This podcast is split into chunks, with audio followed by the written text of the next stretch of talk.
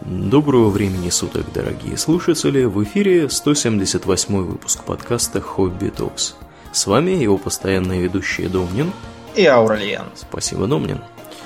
Прервались мы в прошлом выпуске э, на Кубе, да, и, да. к несчастью, у нас было событие, которое мы обсуждали, собственно, в связи с этим. Смерть Фиделя да. Кастро. Мы рассказывали про Фиделя Кастро, про Кубу.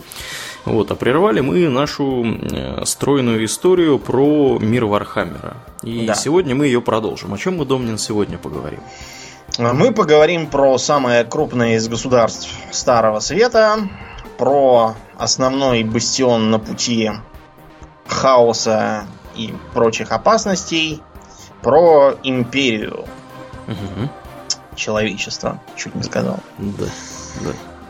Вот. Ну, в принципе, официальное название такое и есть. Империя э, простирается практически по всему Хартланду. Э, на западе от моря хаоса и моря когтей э, и ограничивается великими горами. Угу. Горной цепью гор конца света и серых гор на юге. К северу уже пустоши, э, Кислев. Э, к югу можно через э, ущелье Черного огня пройти в земли гномов и южных государств, человеков. Да, вот интересно, я смотрю на карту, империя, которая вархаммеровская, она отличается от своего прообраза реального, да, Священной Римской империи, угу. тем, что она практически со всех сторон ограждена горами. То есть между Бретонией... У нее есть естественная граница, да. Да, да, да. Бретония, например, от империи тоже отделена горами, и там можно попасть буквально через несколько, видимо, перевалов горных. В то время как реальная, э, реальная Бретония, да, Франция, она, вообще говоря, от Священной Римской империи практически горами-то нигде не, не, отгор... не отгорожена. Да, кроме как на юге. Да. Угу. А тут, да, у них очень удобные естественные границы. Угу. Почему мы сказали, что империя из Вархаммера похожа на священную римскую империю, Блин? А похожа она ровно по тому, что она, во-первых, тоже империя. Во-вторых, она имеет примерно такое же политическое устройство, как и реальный прообраз да, Священной Римской империи. То есть она разделена на несколько областей.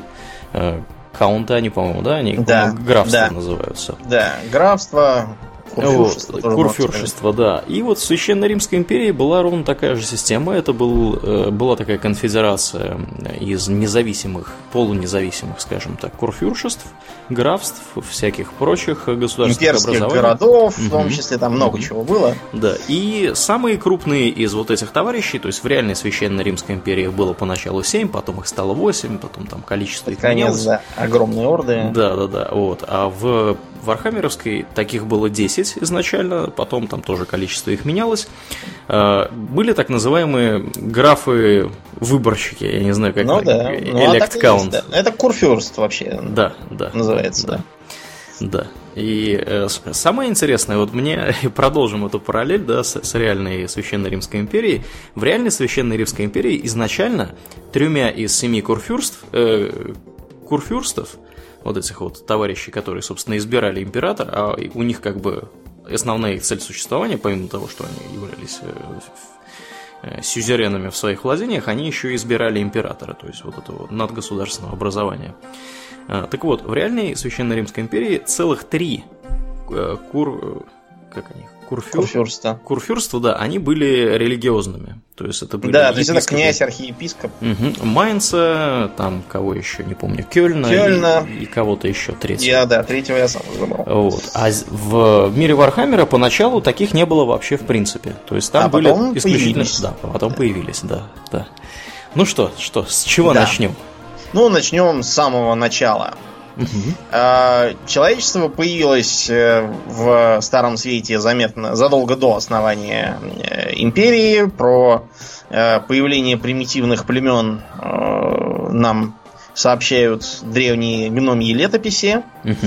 Вот, поначалу это были действительно маленькие племена с совершенно убогим уровнем технического развития, пользовавшиеся максимум каменными или костяными орудиями то есть на уровне ранних кроманьонцев всяких, вот, э, которые имели примитивную э, Социальную такую, структуру. Да, и примитивную же религию с поклонением матери земле. Угу. А отголоски от этого сейчас до сих пор остались среди друидов. Так называемая старая вера. Угу. Эти примитивные племена страдали от нападений зеленокожих, которые уже тогда владели металлургией если это можно назвать металлургией. Вот. И э, всячески на них нападали, похищали у них скот, самих людей угоняли или съедали. И судьба их была э, незавидна. Поэтому вот эти вот примитивные племена стали вытесняться более воинственными и развитыми. Они откуда-то мигрировали, неясно откуда, потому что разные отчеты показывают разное. Э, одни бежали от других племен, другие бежали от зеленокожих, третьи еще там от чего-то спасались. Вот так они вместе с, с котом э, и хозяйством и перемещались, пока не нашли сравнительно плодородные земли в центре Старого Света, где вот сейчас империя, и не осели там. Да, ну а... самое, самое главное, да, что нужно понять, мигрировали они с востока на запад. То есть они переходили через горы, как раз вот где гномы, собственно, проживают, да. и переходили они в область, которая называется Старым Светом, или Европой местной. Да, вот там они осели из племен Э, можно вспомнить э, так называемых э, тефтогенов.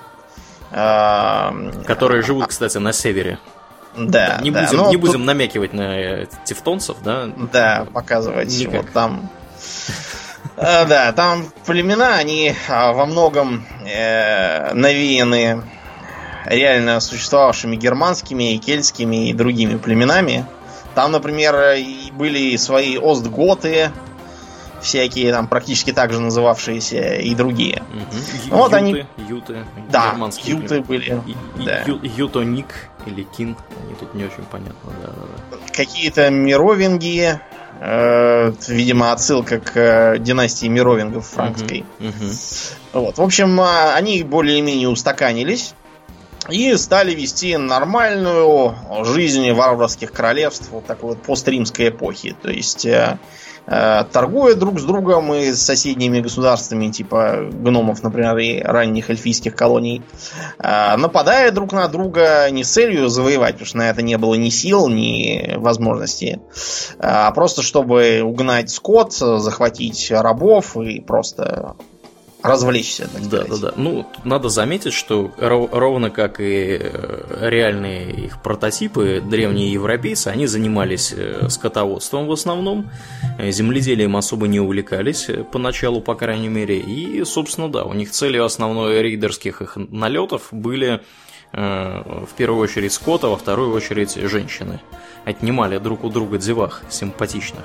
Да, чтобы разбавлять разбавлять, так сказать, генофонд. Угу. Постепенно из их примитивных стоянок получились более или менее настоящие города.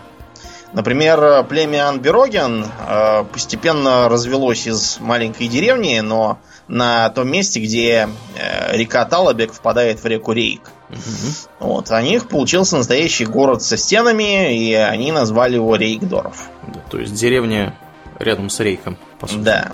Э, забавно, что вот этот вот общеимперский язык, рейкшпиль, угу. он такой, такой весь немецкий. Если да, да, да, ты да, имеешь какое-то представление о немецком, ты его будешь понимать да, довольно неплохо. Угу. Ну и а, рейк, естественно, это рейх.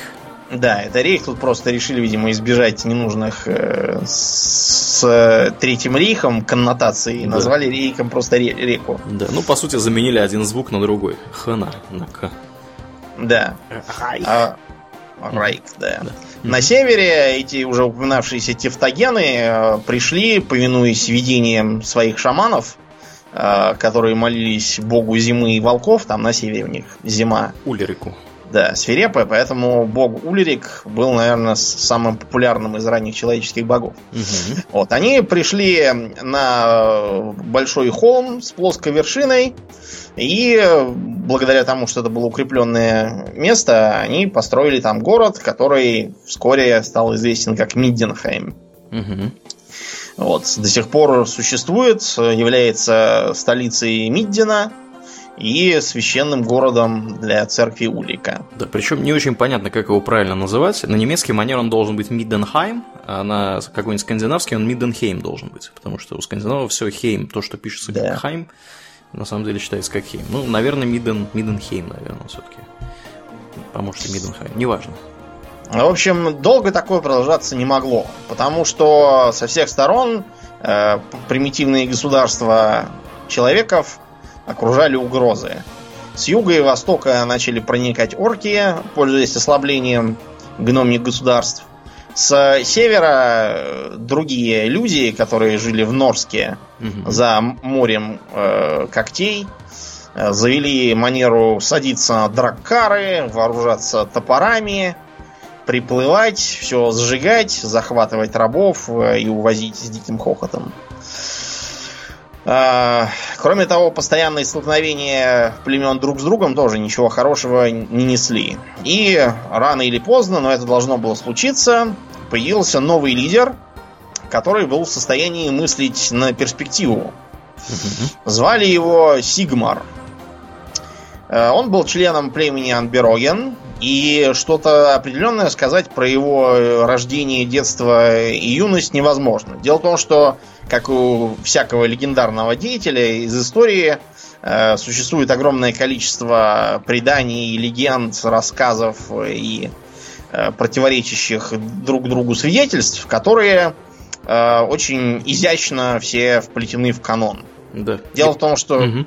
культ Сигмара повелел считать абсолютно все сообщения и записи о Сигмаре каноническими. И Даже важно, противоречивые, что, да. Да, что они друг другу Э, постоянно э, противоречат, но mm-hmm. вот такой порядок. Кто будет искать противоречия, затем быстро придут. Да, да, да. Занимается ересью тут. Да, он какой-то явный поборник хаоса. Да. Сигмар прославился в первую очередь как кто? Сигмар прославился как военачальник. Да, причем будучи еще совсем молодым, там, лет 15. Еще он уже совершил свой первый знаменитый подвиг. Что это был за подвиг такой? Дело в том, что банда орков разграбила здоровенный гномский караван, который направлялся из, Карак, из Караза Карака. И на несчастье гномье там был в том числе курган Айронбирд – да, курган железноборот. Да, и его и его товарищи, орки, утащили в рабство. И утащили бы совсем, если бы Сигмар со, своими, со своей дружиной, конное и оружно, да. людно еще к тому же, не отбил э, товарищей бородатых вот, э, у гномов. Э, извините, орков. орков, да, да, да. И там в разгар битвы ему кинули здоровенный молот, который назывался Гхал Марас, который, как Домнин переводится? Э, сокрушитель черепов. Да, Домнин, как знаток Хазалита, может перевести да. что угодно. И этим самым вот Гхалмаразом он, э, собственно, раскрошил череп э, оркскому предводителю. И... Применил его по назначению. Да, да, да, да, да. И, в общем, с тех пор они задружились изрядно с Курганом Айронбирдом.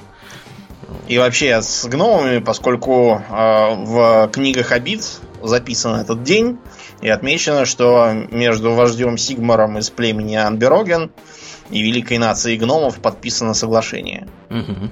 Я не уверен, что, честно говоря, клан Анбероген хорошо умел писать. Но, видимо, пальцем там, не знаю. Крестик ну, поставили. Да, чернила как-нибудь. Да, да, да. Э, помимо того, что этот подвиг э, позволил заслужить дружбу гномов, он дал Сигмару э, еще одно подтверждение его страха перед вторжением орков с юга. Он понял, что вот это вот было так, баловство, а орки, судя по словам короля Кургана, все наглеют и становится все больше. А когда орков становится совсем много, начинается ва. Угу. Так вот, чтобы оно всех не похоронило, Сигмар взялся за объединение. С помощью силы оружия, хитрой политики, династических браков и ломания веников да, ломание веников, ну и, и иногда ломание голов. Да, да. Совсем уж упрямых и несговорчивых. Ему удалось сколотить из человеческих племен э, такую конфедерацию. Э, все это шло не так гладко, как хотелось бы. Некоторые племена на отрез отказались в нее вступать. И если с мелкими еще можно было там кое-как совладать силой, то с двумя самыми крупными из несговорчивых так не вышло. Угу. Что это были за два племени, Аурлия? Одно из них было пресловутая Бретония, которая была к югу от э, имперских, ну еще не, еще не имперских, ну, да, да еще. будущих имперских земель. И эти товарищи сказали, что вы знаете, дорогие сэры, нам с вами не по пути вовсе. Мы такие Пойдем все... своим путем. Да, да, да, да, такие все рыцари, благородные и вообще классные, а вы тут какие-то что-то странное. Не хотим мы с вами, в общем, вместе. Поэтому под руководством э, первого короля Жилия Ле Бретона они укочевали на запад за Серые горы и основали там на плодородных равнинах к северу от леса Лориан королевство Бретония, с которым э, у империи потом то дружба, то вражда, то еще что-то. Такое беспокойное соседство получилось.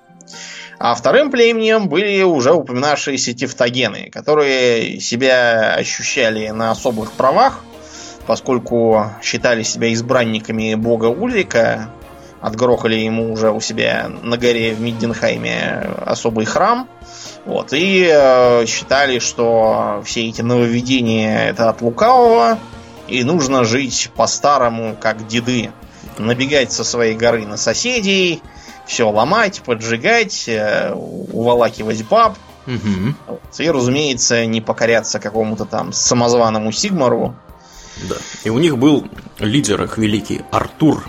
Или да как там его звали, да? По-моему, Артур. Артур, да, его так и звали. И что же с ним случилось, с этим Артуром?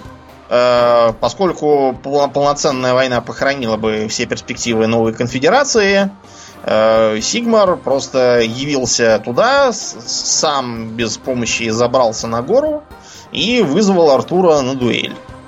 Э, поэтому он его при всех победил и был провозглашен новым лидером Ему присягнули даже рыцари Белого Волка.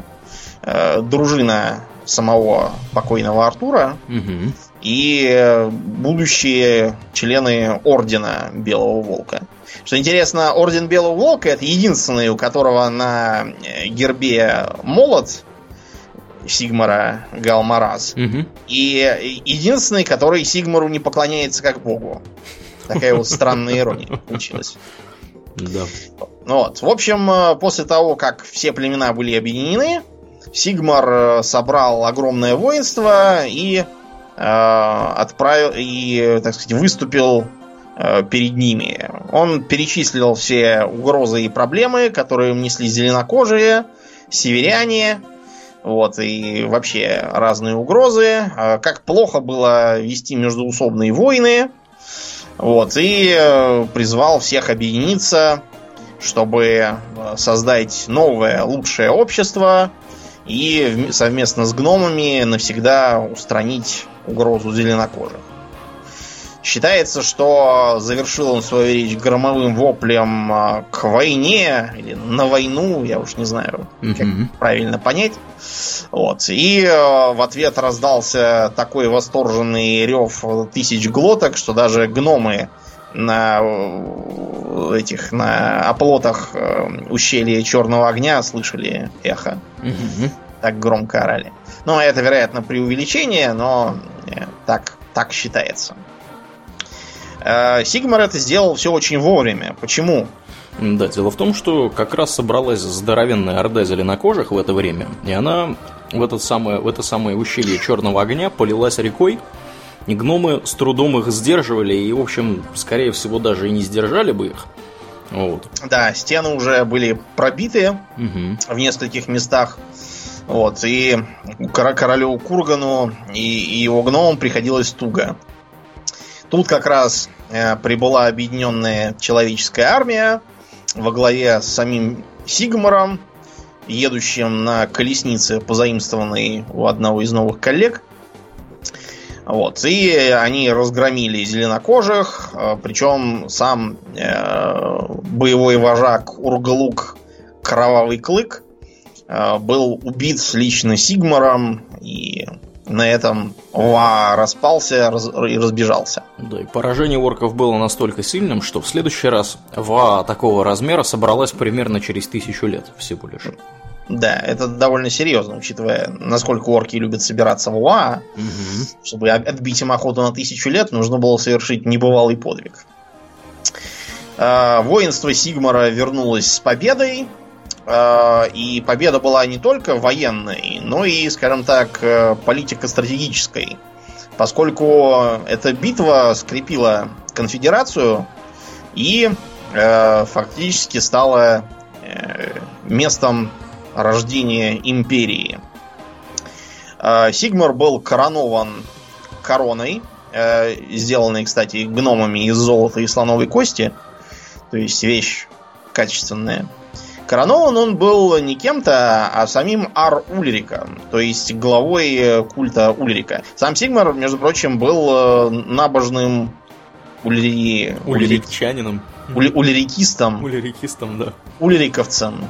Не знаю уж, как это сказать. Уль ульриканцем. Ульриканцем, да, вероятно. Так что это было э, закреплением его священной роли. Э, император провел э, нужные реформы. Племена были э, превращены в земли или штаты э, или графства, mm-hmm. можно по-разному сказать. И приблизительно даже сейчас, несмотря на то, что многие земли либо распались, либо новые появились, э, даже сейчас видно, что в основном они копируют старую племенную структуру. Угу. Вот. Э, их былые вожди стали графами. И эти графы имели, в общем, свободу действий в своих землях, за исключением общеимперских законов. Так сказать, в рамках федерального, федерального законодательства. Да, да, да. Почему это было сделано? Почему Сигмар не установил э, абсолютную власть? Потому что иначе трудно было бы управлять такой огромной империей. Конечно, страна огромная, народу много, культуры все-таки различаются. Угу. Э, до имперской бюрократии пока еще не доросли. Да. Так что был вот такой вот э, феодальный порядок установлен. Да. Кроме того, инфраструктурными проектами же занялись Домнин. Построили дорогу из Альдорфа в Мидденхейм и из Альдорфа в Нульн. Да, Альдорф это вот бывший э, Райкдорф. Да. Он был назван Альдорфом, видимо, в уважении к э, тому, что он был самым первым из основанных городов. Угу. Да, и действительно соединили города э, дорогами. А особенно важной была дорога между Альдорфом и Нульном, поскольку Нульн это что за город? Торговый город.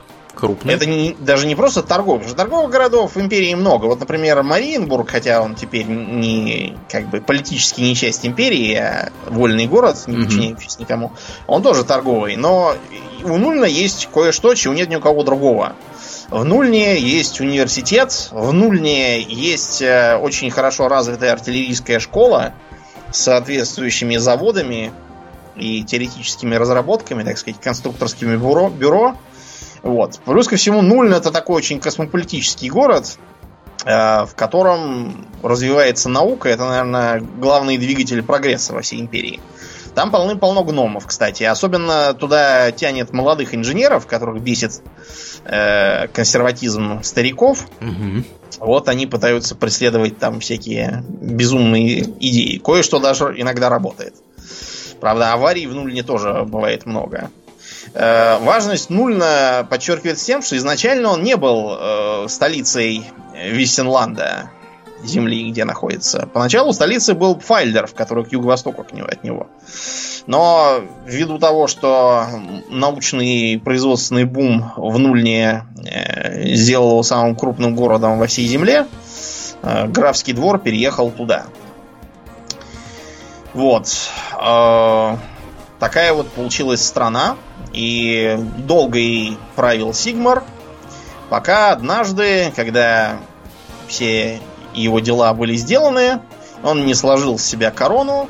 Сказал, я устал, я ухожу. Да, я устал, я Дорогие имперцы, я, понимаешь, устал. Да. Но, в общем, он не столько устал, сколько э, приготовился к последнему походу. Э, собрался в дорогу, взял свой галмараз на плечо и отправился куда-то на восток. Э, рассказывают, что когда он проходил через Великий лес, э, вышел он оттуда не один, а в компании...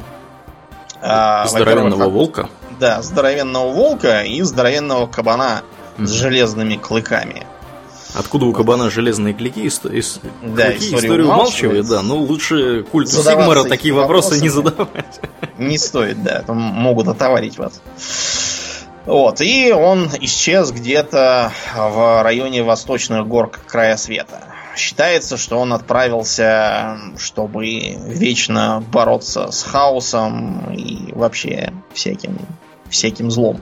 Э, гномы, в свою очередь, отмечают, что вся эта история подозрительно похожа на историю э, их бога-основателя Гремнира Бесстрашного, про которого мы вам рассказывали в тот раз. Угу. С Фархен две недели назад. Э, ну да ладно, не будем проводить параллели и говорить о культурном осмосе. Да. То есть сигмаритское духовенство может не оценить. Не оценить, да. Такой космополитичности угу. и плюрализма мнений. Уход императора привел к вакууму власти. Да, все Было... были в шоке, как бы. Да. Что происходит? Кто теперь главный? Инструкции он не оставил. Наследников э, тоже. Да, ни детей, ни братьев, положим, там младших, никого не было. И получалось, что как-то осталась империя без императора. Э, графы э, попытались предъявить свои претензии на трон. Э, кто как это обосновал? Одни говорили, что самые сильные воины, другие говорили, что они очень набожные, третьи говорили, что будто бы сам Сигмар им чего-то там завещал или обещал. Угу. Но, в общем, э, дело пахло гражданской войной. Так было, пока не явилась какая-то безымянная жрица богини Рии, угу. э, как раз доброй богини, согласия и всякого такого, так что ей это по должности положено. Э, и она выдвинула революционную идею. Какую, Аурлиен? Давайте мы будем императора выбирать. Да, среди, голосование. Да, среди всех вот этих графов. Таким ну, образом, угу. э, графы переименовали себя в графов-электоров или в курфюрстов, да. если пользоваться терминологией Священной Римской империи, и получили как активное, так и пассивное избирательное право. То есть могли избирать или быть избранными. Что интересно, сразу было установлено похвальное равенство полов. Дело в том, что изредка вместо графа получается графиня, угу. Вот. И теоретически она может стать императрицей. Хотя из, из, из, из известных императриц там все были очень сомнительными. Да, Скоро да. объясним почему. Угу. После того, как а, выборы закончились, на троне оказался император Фульк, граф Висенланда. И э, э, имперская столица, соответственно, переехала в Висенланд, я так понимаю, сразу в Нуль. Такой порядок установился и в дальнейшем. Кто из э, графов занял трон, э, он сам никуда не едет, этот трон к нему переезжает. Что, в принципе, имеет логичное основание. И, вообще говоря, в Священной Римской империи поначалу примерно так и было. Дело в том, что императоры, что в Вархаммере, что в реальной Священной Римской империи, они, вообще говоря, поначалу налогов-то никаких федеральных и не собирали и кормиться должны были за счет своих владений. И вот таким образом, собственно, император Фульк, который переехал в Нуль, он переехал туда потому, что как бы трон туда переехал потому, что как бы он доходы получал оттуда. Свои. Да, да, получалось странно. А чтобы э, Рейкланд, где Альдорф находится, не остался безнадзорным, э, там избрали одного из местных знатных Э, жителей в графы Рейкланда. Так, я так понимаю, началась династия францев, которая там правит. Вот. А, не прошло и четверти века с исчезновения Сигмара, как э, в Альдорфе объявился э, полоумный монах по имени Йохан Хельструм, который проповедовал ни много ни мало божественность исчезнувшего императора. Угу. Он утверждал, что Сигмар не просто ушел, а вознесся на небо, получив корону лично от бога Ульрика, ну не корону, в смысле, а божественность, лично от бога Ульрика, так, так же, как он когда-то получил земную власть от верховного жреца Ульрика, вот, и стал богом войны, богом-защитником и богом-покровителем империи как государственного образования. Реакция на эти проповеди была смешанной. Часть, э, особенно те, кто был близок к культу Ульрика, сразу заорали, что это богохульство, кощунство, святотатство и безобразие. И даже говорят, что пытались его арестовать или просто убить в открытую. Но э, другие прислушивались более внимательно, поскольку э, культ являлся своего рода цементирующей идеей для этой империи. Угу. И должен был в теории помочь ей не развалиться в грядущем. Так что за Хельструмом пошел народ. Э, постепенно им было дано разрешение строить храмы, первый из которых был построен в Альдерфе, как родине Сигмара. А Хельструм э, провозгласил себя великим теогоном культа Сигмара. Со временем культ рос, делался толще и богаче, потому что ему делали пожертвования и даровали земли, искавшие его союза э, знатные люди и даже сами графы. Так что на настоящий момент культ Сигмара занимает какое положение в империи? Занимает преимущественное положение в империи. Да. С точки э, зрения про... религии. Да. С точки зрения религии он э, ну, практически потеснил э, былой культ Ульрика, что довольно иронично звучит ввиду религиозных воззрений самого Сигмара. Угу.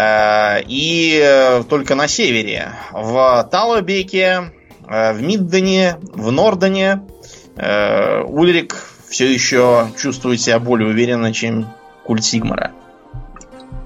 Да. Вот. Затем империя э, вступила в пору экспансии. Великих имперских открытий. Да, Назовем ну, ее так. Э, поскольку, в отличие от реальной Священной Римской империи, у Вархаммеровской есть естественные границы в виде морей и гор, а империя к этим границам и устремилась. Э, тут было не только жажда открытий и новых земель во славу империи, но и банальное желание конкретных графов расширить свои домены и приобрести большее влияние, чтобы в перспективе продвинуться в императоры. Успех у этих начинаний был разный. А, например, а, вот э, Талабек сумел продвинуться на восток и основать фактически современную провинцию Остермарк ныне независимую, а тогда э, бывшую частью Талабека. Угу. А вот э, попытки э, закрепиться на землях, на которых сейчас царство Кислев, ничем не закончились. И на реке Линск, которая разделяет империю и Кислев, закрепиться не удалось. Как ты думаешь, почему, Аурлиен? Холодно слишком. Но дело не только в этом, а еще и... Ты знаешь, как называется одна из э, провинций Кислева? Как? Э, Тролл Каунти, то есть Тролльское графство. Угу. Дело просто в том, Местные что... Местные не оценили, Кислеве... да, таких? Нет, дело в том, что там действительно полно троллей. Не, я имею в виду э, местные жители в виде троллей не оценили приход. Да, да. Ну, если вообще такая земля суровая, там просто так не закрепишься. Построить там Э, город будет стоить огромных потерь денег, времени, сил, жизни, и понятно, зачем это нужно. Земля это не самая плодородная. Так что, в общем, все, все это было заброшено, никто, кроме кислевцев, на берегах Линска удержаться не может. Как они забавно э, назвали реку, не, очень на самом деле похоже на, на настоящую реку у нас где-нибудь тут. Мы все-таки на СК называем города. Угу. А не реки. Ну да ладно. Я думаю, они не разбирались, когда называли. Да, а потом не... уже было поздно. Да, не очень поняли. А, на юге экспансия кое-где вылезла на земли современной Бретонии. Э, вот, и даже сумели забраться в лес Лорен. Правда, кончилось все таким разгромом, что про это стараются больше не вспоминать. Да. Ну, на самом деле, лесные эльфы, они обитали не только в лесу Лорен, есть такой Лауре... Лаурелорн. Лес Лаурелорн, он находится в Нордленде. И поначалу, вообще говоря, он граничил с еще одной провинцией, которую, в которой правил э, товарищ император э, по кличке Толстячок, я не вижу сейчас, Хохенбах, по-моему, один из Хохенбах. Да, из дома Хохенбах. Вот. И э, когда они попробовали выселить из леса эльфов, ничего у них... Да, Людвиг II был такой. Хохенбах. Людвиг II Хохенбах, который сам себя называл Людвиг Большой, но вообще-то все его называют Людвиг Жирный. Да, именно так. И также он известен тем, что э, при нем э, культ Сигмара обз обзавелся, точнее, Великий Теогон обзавелся титулом Курфюрста тоже. Да, вот. это была замечательная история, с моей угу. точки зрения. Дело да, в том, что расскажем. Эм, Людвиг э, Жирный был большой любитель поесть и э, поскольку он был человеком, скажем так, невеликих запросов в остальном, э, ему было очень легко угодить путем устроения перов в его честь. Да. И Например, у, него был, он... у него был повар. Да. Причем э, там с, с поварами у него была целая чехарда, потому что поваров у него было много, но каждый э, почему-то оказывался повешен, когда ему э, чего-то там не понравилось в очередном обеде. Угу. Он как-то раз предложил своему лакею, полурослику, приготовить ему э, ужин. Ну, а полурослик на свой полуросличий вкус сделал ему пожирней, да побольше. И так понравилось э, все это императору, что лакей сделался э, не только э, имперским шеф-поваром, но и даже курфюрстом, новосозданного Мутланда. новосозданной провинции Мутланд, да, где действительно полурослики в основном живут. Да, а провинция эта появилась не на пустом месте. Дело в том, что да. э, у Стирланда и Аверланда император отщипнул по куску, вот, как раз потому, где обитали полурослики, и именно у этих провинций он отщипнул по той простой причине, что девахи, которые, значит, э, были на выдании в этих провинциях, да, знатные, они ну, да, отказались, всеми, да. да, отказались за него выходить замуж. Поползновений, да. Поглядев на такие э, карьерные взлеты, культ Сигмара тоже заинтересовался вопросами питания государя-императора, и великий Теогон принялся его всячески подчивать. они устроили пир на весь мир. Буквально. Причем бесконечный какой-то пир. Да. Э, так что культ Сигмара действительно приобрел э, позицию э, графа выборщика, да, Курфюрста. Да. Вот. Но великий Тиагон, который этого добился, не сумел порадоваться успеху. Да. да, потому что вскоре помер от э, того, что он сам ожирел в процессе закармливания императора. Вот он э, сам помер Э, из-за того, что жиры на шее передавили ему дыхательное горло, когда он спал. И вот так его мертвым утром и нашли. Вообще, в империи пошел из-за вот этой вот дурацкой династии Хохенбах, э, родом из э, ныне несуществующего графства Драк, да, Драквальд. Угу. Такой бардак, что до сих пор слово Драквальдер является ругательством. Э, которым награждают всяких э, зажравшихся чиновников и коррупционеров. Они продавали, придумывали титулы, продавали их за деньги. В общем, развели коррупцию страшную. Да, титулов развелось столько, причем они в основном ничего не значили. Вот, что до сих пор многие из них существуют и затрудняют положение с имперской э, лестницей, так сказать, иерархической. Угу, угу. Кроме того, э, начался небывалый расцвет искусств. Э, отовсюду повылезли бесконечные художники, поэты, э, писатели, портные, музыканты, композиторы и стали соревноваться друг с другом в прославлении своих меценатов. Чуть ли не каждый, не то что там граф, а вообще сколь-нибудь э, значимый дворянин в империи обзавелся каким-нибудь придворным льстецом, который с помощью своего искусства прославлял его, его род и его предков. Рисовались парадные портреты, При этом э, доверять этим портретам нет никакого резона. Например, э, совершенно точно известно, что один герцог Лейхебург, нарисованный на портрете как могучий воитель, был на самом деле горбатым, одноглазым, да еще и дураком, у которого вечно слюни текли изо рта. Да. Вот. Количество людей, которые, согласно портретам, едино, так, предки которых, точнее, согласно этим портретам и картинам и всякому такому, вместе с Сигмаром побивали главаря зеленокожих во время описанной ранее битвы, просто зашкаливало. Да, уже было непонятно, как там столько народу поместилось рядом с ним. Каждый, каждый семейный портрет начинался именно с геройского предка, избивающего орков а, о правую руку от Сигмара. Вот. А, помимо того, что начались вот эти вот э, картины, песни и поэмы, а, началась совершенно безумная дегенеративная мода. А, дело в том, что из-за всех этих художеств а, появился рынок краски.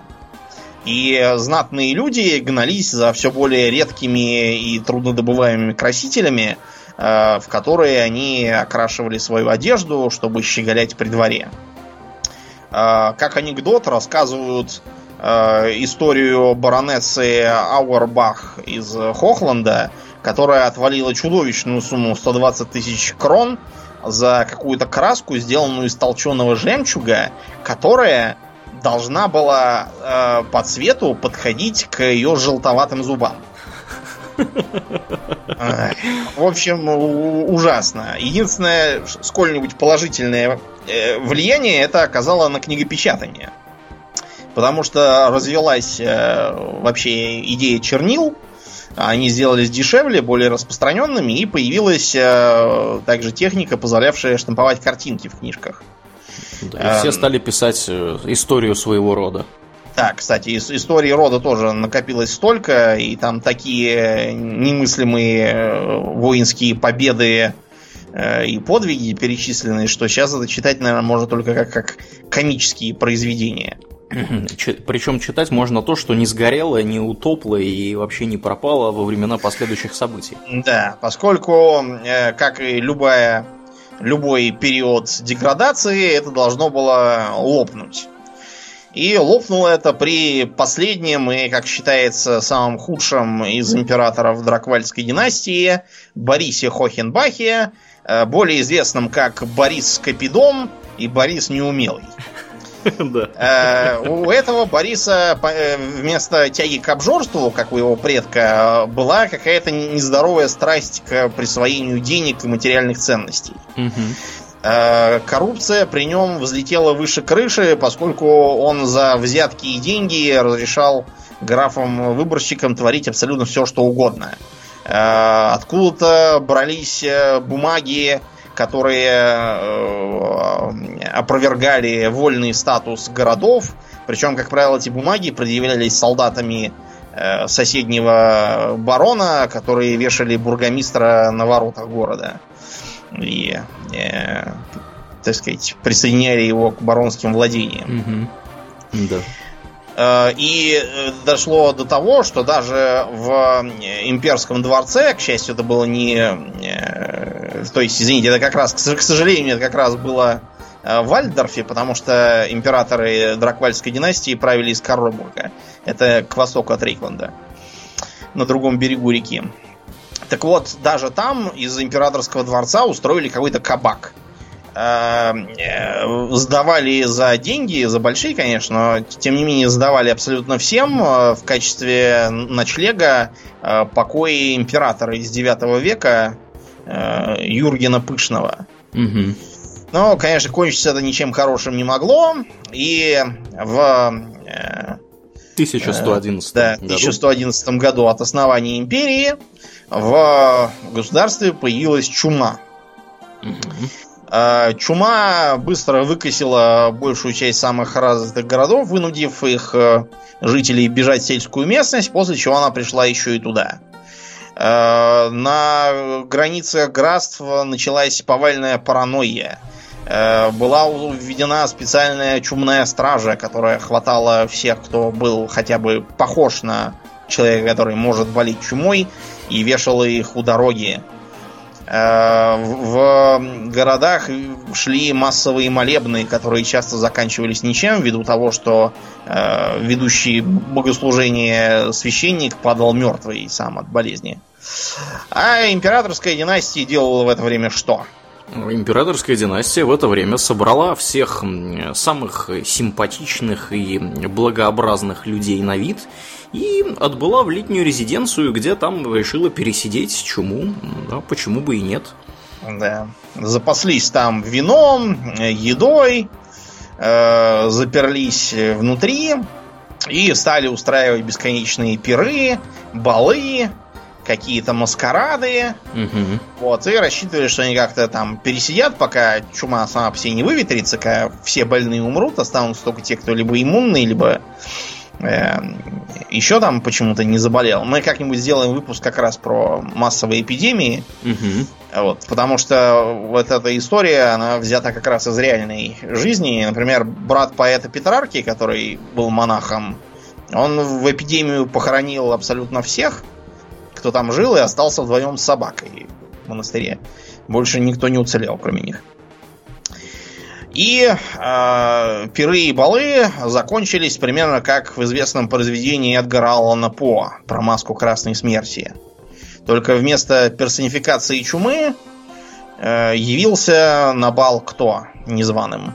Явился на бал клан Скейвенов. Да, клан Пестеленс, один из четырех самых крупных кланов, славные как раз своими работами в области бактериологического оружия вот, и создание штаммов чумы, а также средств ее доставки и распространения среди вероятного противника. Э, появилась группа э, крыс с э, этими самыми с кадилами, как они это называют, снаряженными чумой, вот, и устроила там всем повальную эпидемию. Пока э, глупый Борис Капидом умирал, э, предводитель Скейвинов рассказывал ему, что все это неспроста, и чуму развели умышленно крысолюды, чтобы захватить земли империи для себя. Чем они, собственно, в данный момент и занимались. Скейвины полезли изо всех дыр в ту же самую ночь, Э, захватили сразу целый ряд крупных городов. А те, которые захватить не сумели сразу, находились в ужасном состоянии при разрушенных дорогах, э, пожарах, полыхающих на весь город, отравленных э, источниках воды и всяком таком. Практически нигде сопротивление имперских войск не имело успеха, ввиду того, что за десятилетия чудесного управления династии из Драквальда, все успело развалиться, все обленились, потеряли былую хватку, и э, как будто бы все уже клонилось к закату для империи. Но не склонилось. Почему Аурлиен? Да, потому что, как обычно в империи бывает, появился новый лидер. И звали его э, Мандрат фон Цельт. Или фон З... Цельт, да. Фон, Он фон... был угу. графом выборщиком Мидденхайма. Вот все-таки все-таки одного мидденцев не отнимешь. У них вот есть такое здравое зерно какое-то в них, не позволившее им поддаться на э, разложение обуявшей империю. Хоть они и не очень приятные сами по себе, но вот, вот этого у них не отнимешь. Манфреду удалось не только разгромить напавших на Мидденхайм крыс, вот. Ему удалось также собрать все силы, какие он смог стянуть со своей э, земли, а также с пограничных, оставшихся без командования, э, и нанести крысолюдам несколько чувствительных поражений. Э, последним из них была битва при Аверхейме, где скейвинские войска были разбиты и вынуждены отступить. Э, таким образом, Мандред стал императором, известным как Мандрид I, крысобой. Как ты думаешь, э, э, начались ли пиры и приемы в честь нового императора, Аурлиен? Да вроде нет. Да, потому что пировать хорошо, когда ты не сидишь на пепелище в разрушенной, почти обезлюдевшей стране, поскольку э, урон, нанесенный вторжением крысолюдов, был ужасным. Э, считается, что две трети населения империи сгинуло, кто-то от болезней, кто-то э, был убит, кто-то с голоду помер или в пожаре сгорел. Э, погибли множество городов, сгинули ценные библиотеки и храмы. Погибло множество воинов. Многие сельскохозяйственные угодья тоже были заброшены, заросли бурьяном, угу. лесами. В лесах развелись всякие орки, просто бандиты и даже зверолюды тоже сбились. Стали показывать свои уродливые морды. Да. Так что перед императором Мандридом стояла Геркулесова работа по восстановлению разрушенного войной хозяйства. А, правда, первым его декретом было э, не хозяйственное мероприятие, а, скажем так, э, административное. Э, он повелел разогнать дом Хохенбахов и забыть вообще о его существовании, а саму провинцию Драквальц попилить пополам между Мидденом и Нордом. Э, чтобы тоже и духу ее больше не было. Э, артефактный меч, такой должен быть у каждого графа-выборщика, угу. выкованный не кем-то там, а гномами, так что вещь тоже качественная, был торжественно реквизирован и спрятан в подвалах э, собора Ульрика в Миддене. Откуда его потом, правда, сперли, и он всплыл где-то в Нульне. Да, как, ну, до сих пор неизвестно. Да, и потом он опять туда возвращался. В общем, там целая история, да, с этими, с этими мечами. За 25 лет э, Мандриду удалось навести относительный порядок. Он правил более авторитарно, чем э, обычно это свойственно императорам. Но, э, хотя про крыс все начали забывать, сами крысы ничего не забыли. Чем кончилась история императора Мандреда? Да, императора Мандреда, Мандреда убили в его собственной спальне. Э, на наш... Вальпургиеву ночь. На Вальпургиеву ночь в 1152 году. И обнаружили в его теле порядка дюжины кинжалов, э, и также крыса вырезали его сердце. И утащили с собой куда-то, видимо, За в качестве трофея. Да, интересно. А, дальше началась так называемая эпоха трех императоров. Дело в том, что э, после авторитарного правления покойного Мандрида э, графы-выборщики решили оторваться и оттянуться. И э, на некоторое время превратили пост императора фактически в чисто церемониальную такую э, фигуру.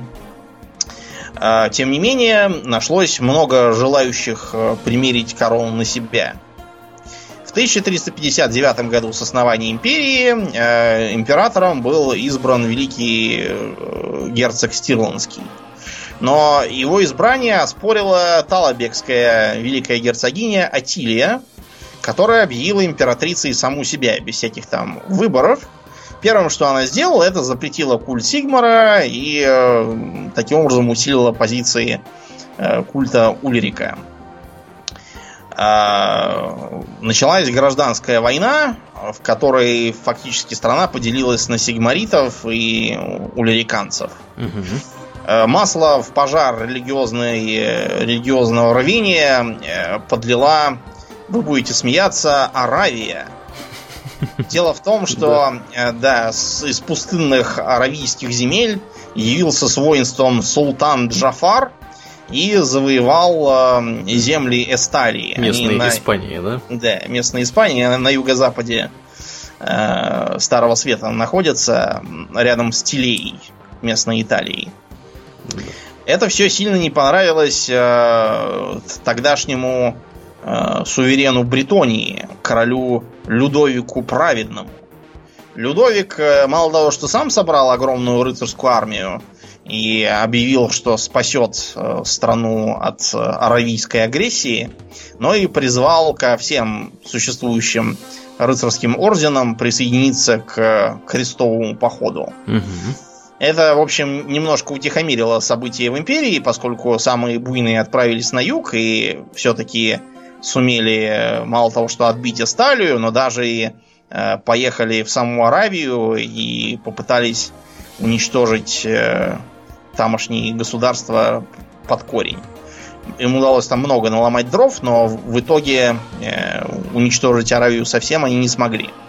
Сейчас наследием этих крестовых походов э, является город, который там был построен, э, и через который ведется практически вся торговля северных государств с Аравией. Не Иерусалим называется, нет? Нет, не Иерусалим. Как-то по-другому. Э, как будто двух императоров было мало, э, еще появился третий, великий герцог Хайнрих из Миддена. Он тоже объявил себя императором, вот, э, и все три претендента стали друг с другом воевать, объявлять друг друга еретиками и злодеями, вот, и совершенно не, не следили за тем, что происходит в стране. Как будто одной гражданской войны было мало, э, еще и э, последовали как нападение э, орков во главе с Горбадом Железным Клыком. Вот, его еле-еле удалось разбить, потеряв при этом провинцию Золланд. Сейчас там сейчас там земли Виссенланда угу. ныне. Вот. И э, в довершении совсем плохого, плохого периода э, на город Мортхайм в Остермарке обрушилась э, комета с двумя хвостами. Да. Э, посмотреть на то, что из этого вышло, можно в двух моих стримах по игре Mordheim City of the Damned. Да, спойлер, алерт, ничего хорошего из этого не вышло. Да, не вышло из этого ничего хорошего. Город э, развалился, э, там появилось огромное количество варп-камня, э, туда тут же устремились полчища скейвинов, за скейвинами туда ринулись э, сигмаритки, э, наемники, э, инквизиторы, вампиры с юга подтянулись. Э, в общем, кого только не было, по-моему, только орков там не хватает. А да. Все остальные там, там были и дрались друг с другом за этот камень. Да, в том числе мутировавшая местная публика, которая да, образовавшая камня... культ проклятых. Угу. Да. После этого на империю обрушились вампирские войны. Мы о них сейчас рассказывать популярно не будем, потому что мы про это говорили в, по-моему, 4 выпуска назад, если не изменяет память про э, вампиров, некромантов и семью фон Карштейнов можно узнать там, а также чем это кончилось. Не успела империя более или менее прийти э, в себя после э, угрозы нежити, как на севере появилась новая армия. Э, обычно живущие в окрестностях Норски и пустоши Хаоса войска поборников темных богов занимаются борьбой друг с другом. Поскольку все четыре темных бога друг друга ненавидят, и, соответственно, их э, поборники постоянно друг с другом враждуют. Враждуют между собой даже поборники одного и того же бога, претендуя на более высокий статус и пытаясь подтвердить именно свои претензии на божественность и, возможно, в грядущем на превращение в князя демонов или кого-нибудь в этом роде. Нечто большее, чем просто очередной бандит с топором. Угу. А, на сей раз богам как-то удалось э, прекратить свои распри на время и выступить в качестве хаоса неделимого. Воинство, состоявшее из норсков, э, воинов хаоса, зверолюдов, демонов – перешло реку Линск и напало на Кислев, обложив э, блокадой города Эренград и Праг. Прага, да явная Прага, а что такое Эренград, не знаю. Рядом с, с Ильей Эренбургом. Мне кажется, это как такой свет. Новгород местный. Он Может тоже быть. неподалеку от моря. Да, ну, не знаю, у меня такие ассоциации. Может быть, да, что и Новгород. В общем, э, городам этим не повезло, особенно Прагу. Дело в том, что когда город пал, э, хаотическая энергия схлопнулась и э, произошел такой вот магический взрыв, перемешавший оставшихся в живых обитателей защитников города с городскими стенами и постройками. Так что получился самый натуральный город с глазами. То есть из э, стен таращились чьи-то перекошенные физиономии, э, из мостовой лезли корчащиеся в агонии руки-ноги, все вокруг выло, ревело, плакало, и, в общем, пяти минут в этом Праге было достаточно, чтобы самому помешаться. Его потом пришлось снести до основания и построить заново. Иначе жить в таком доме с глазами и руками невозможно. Разумеется. Кислев, а, возглавляемый тогда царем Алексеем Васильевичем. Васильевичем, да, внезапно посылал отчаянные просьбы о помощи в империю, но все это было вроде глаза вопиющего в пустыне. Поскольку империя находилась в полнейшем политическом раздрае, э, не было абсолютно никакой возможности договориться о координированных действиях, поскольку абсолютно все графы не доверяли друг другу и опасались, что в случае передачи войск под командование соседу он немедленно э, применит их против тебя же.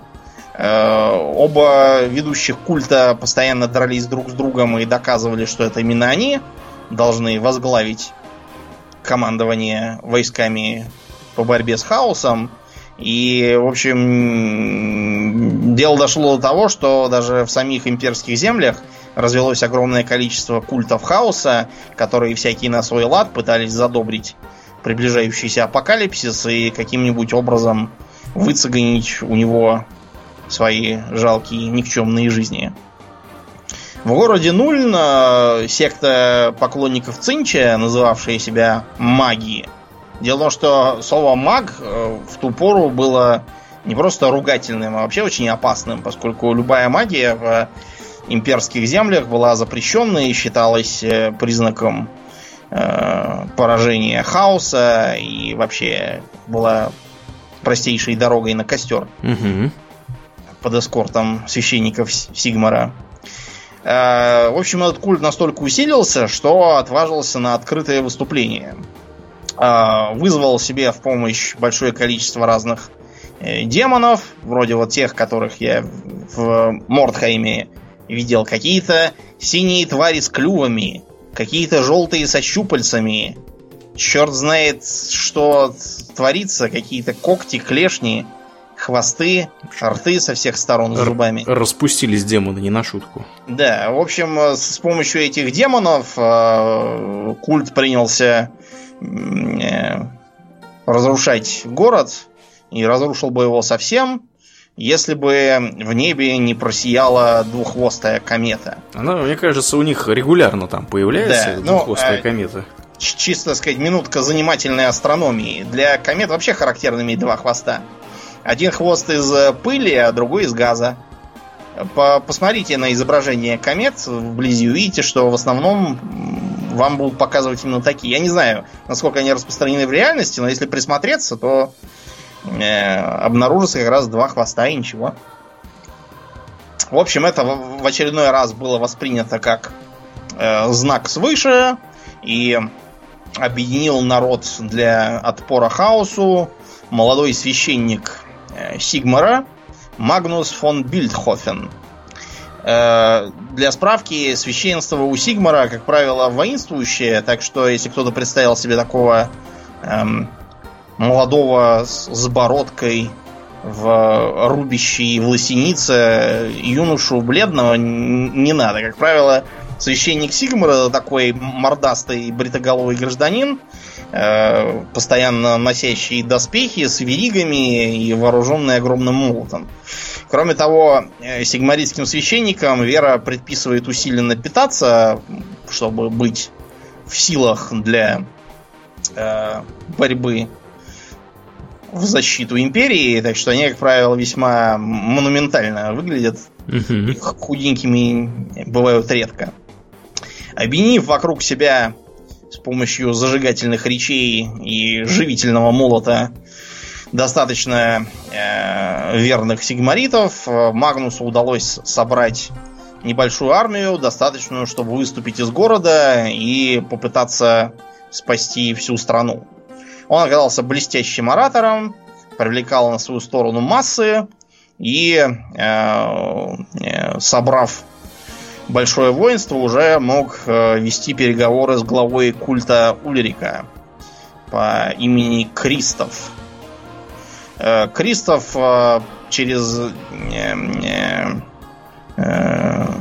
священное испытание огнем он заставил Манфреда э, Магнуса, извините, пройти через э, пламя Ульрика, а, а поскольку Магнус остался невредимым, Кристову пришлось признать его истинность и божественность, а также уступить его претензиям на верховное командование. Правда, себе Христов сумел выторговать командование кавалерийской гвардией. Э, Магнус и все остальные пошли на помощь э, Алексею Васильевичу, поскольку его к тому времени уже совсем разбили, и Кислев погибал. По дороге э, воинство Магнуса встретило трех эльфов, среди которых был знаменитый архимаг магистр Теклис. высшие эльфы прибыли в империю не просто так а потому что э, их маги считали, что без империи погибнут и эльфы, поскольку империя является естественным препятствием на пути хаоса и вообще всяких неприятностей. Ну, это вот типичное для высших эльфов, что в этом Вархаммере, что в 40-тысячнике. Угу. Э, тактика «подставь Манкея» в качестве живого щита. Но от Теклиса, помимо моральной поддержки, э, Магнус получил еще и магию. Э, несмотря на глубокое недоверие обоих культов к волшебству, тут уже было не до жиру. И более того, Магнус еще в Нульне сумел убедиться с тем, как трудно бороться с магами хаоса, не имея своей какой-нибудь магии. По совету Теклиса они объявили широкую амнистию всем практикующим или одаренным в магии э, с тем условием, что они пройдут специальную комиссию, организованную высшими эльфами, как специалистами в магическом искусстве. Э, таким образом был заложен первый камень, фундамент современной волшебной структуры империи, э, когда все поделены на соответствующие колледжи, должны проходить там формальное обучение, сдавать экзамены и находиться под постоянным контролем. Недоверие к волшебникам все равно остается, но тем не менее они вполне официально признаны частью не только общества, но и государственной машины и э, военного, военной организации империи. То есть они но... не в таком положении, как имперские псайкеры в 40 Нет, находятся? не в таком. То есть не на цепи в основном. Они... Есть много знаменитых магов, которые лично руководят войсками, вот, пользуются большим доверием императоров и вообще являются большими политиками. А, войско подошло к Кислеву и... Э, не Кислеву, извините, да, а... Так, подождите. Кисль, да, да, да, к столице, потому что столица то, то, тоже так называется. Угу. Одноименно. Ну, как, например, у Алжира столица тоже Алжир. Угу. Или так в Бразилии вот. Бразилия.